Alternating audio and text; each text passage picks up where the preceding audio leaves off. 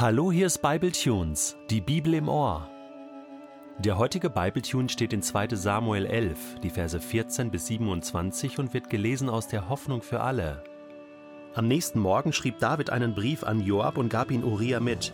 Darin befahl er seinem Heerführer: Stell Uriah an die vorderste Front, wo der Kampf am härtesten tobt. Keiner von euch soll ihm Deckung geben. Zieht euch mitten in der Schlacht von ihm zurück, damit er getroffen wird und stirbt. Joab hatte die Feinde in der belagerten Stadt schon länger beobachtet und so wusste er, wo ihre gefährlichsten Leute standen.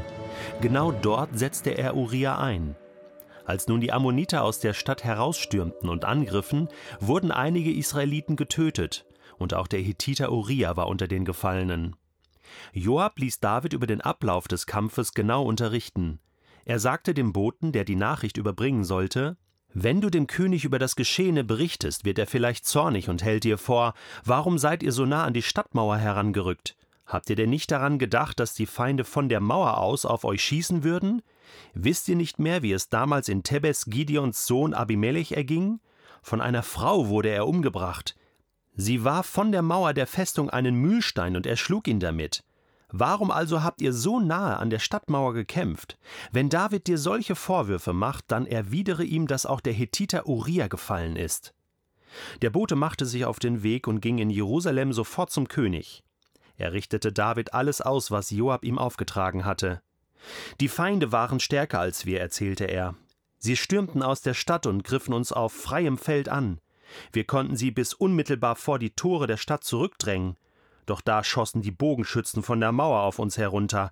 Einige deiner Soldaten wurden tödlich getroffen. Auch der Hethiter Uriah ist gefallen. Da antwortete David: Geh zurück und melde Joab, lass dich durch diese Niederlage nicht entmutigen. Der Krieg ist ebenso grausam. Mal trifft es diesen, mal jenen. Kämpfe entschlossen weiter gegen die Stadt, bis du sie zerstört hast. Mit diesen Worten sollst du Joab aufmuntern. Als Bathseba hörte, dass Uriah gefallen war, hielt sie die Totenklage für ihren Mann. Gleich nach der Trauerzeit ließ David sie zu sich in den Palast holen und heiratete sie. Bald darauf brachte sie einen Sohn zur Welt. Der Herr aber verabscheute, was David getan hatte. Abartig. Abartig. Ein anderes Adjektiv fällt mir hierzu nicht mehr ein.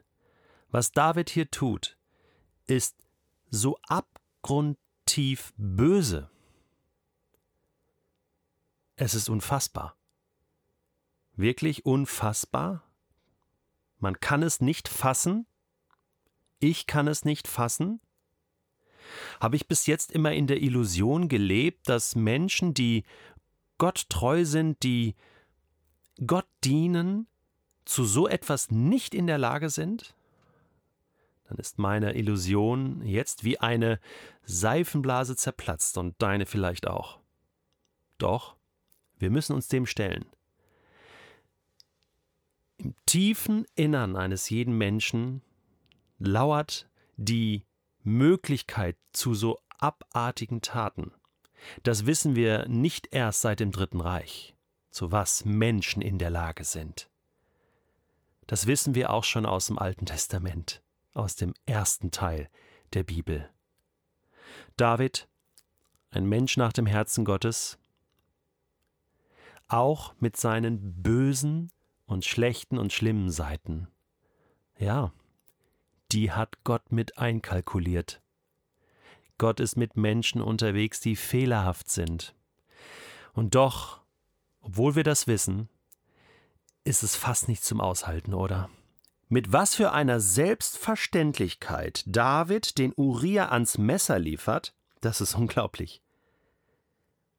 Er schreibt einen Brief an Joab, dem Chef von Uriah, sozusagen das Todesurteil für Uriah und gibt es Uriah mit. Der hat sein eigenes Todesurteil in der Tasche und gibt es nichts ahnend und immer noch David für gut haltend, dem Joab. So, stell Uriah an die vorderste Front. Wo der Kampf am härtesten tobt, schreibt David. Keiner soll ihm Deckung geben.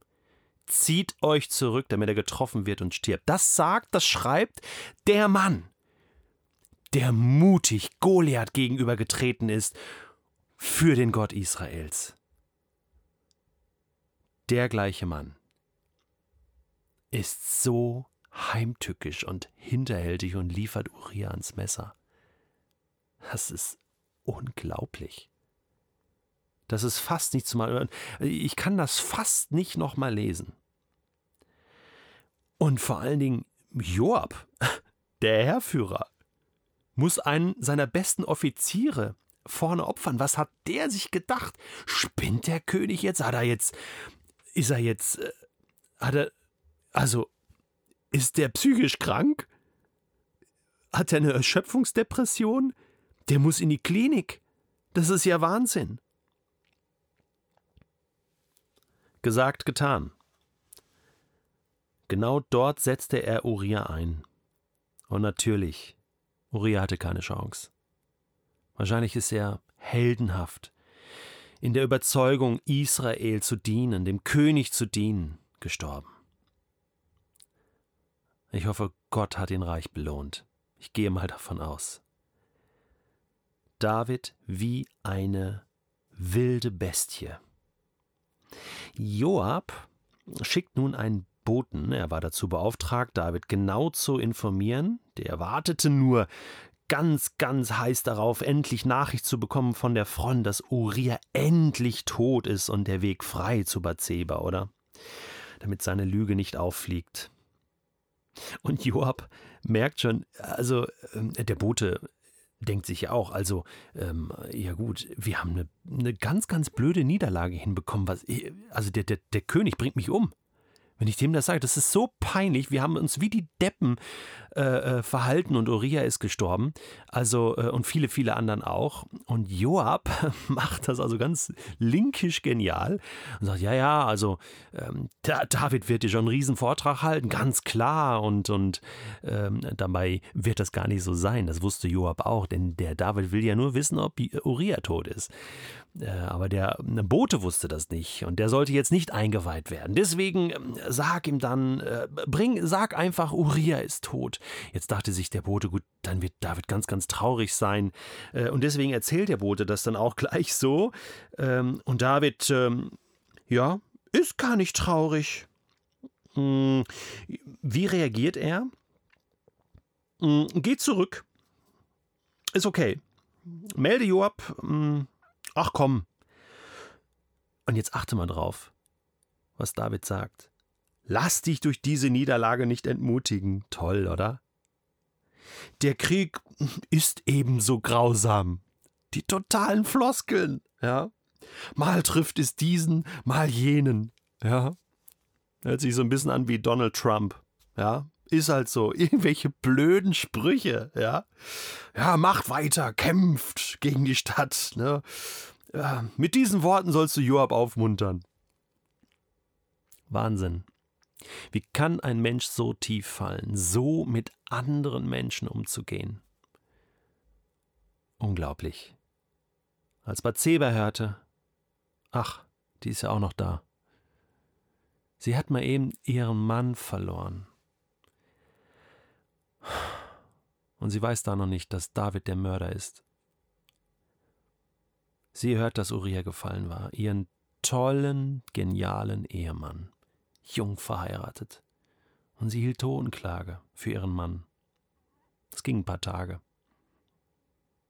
Wenigstens diesen Anstand hat David, sie nicht darin zu stören. Mann, oh Mann! Gleich nach der Trauerzeit ließ David sie zu sich holen. Ziel erreicht. Im Palast, ne? Sitzt sie nun neben Mephibosheth auch beim Frühstück. Mephibosheth, ein Zeichen von Davids Treue und Bathseba ein Zeichen von Davids Niederträchtigkeit. Sie brachte bald den Sohn zur Welt. Vorher hatte sie dann doch noch geheiratet. Und das ganze Kapitel 11 schließt ab mit dem einzigen Kommentar, der wichtig ist. Gott der Herr verabscheute das, was David getan hatte. Er fand es auch abartig.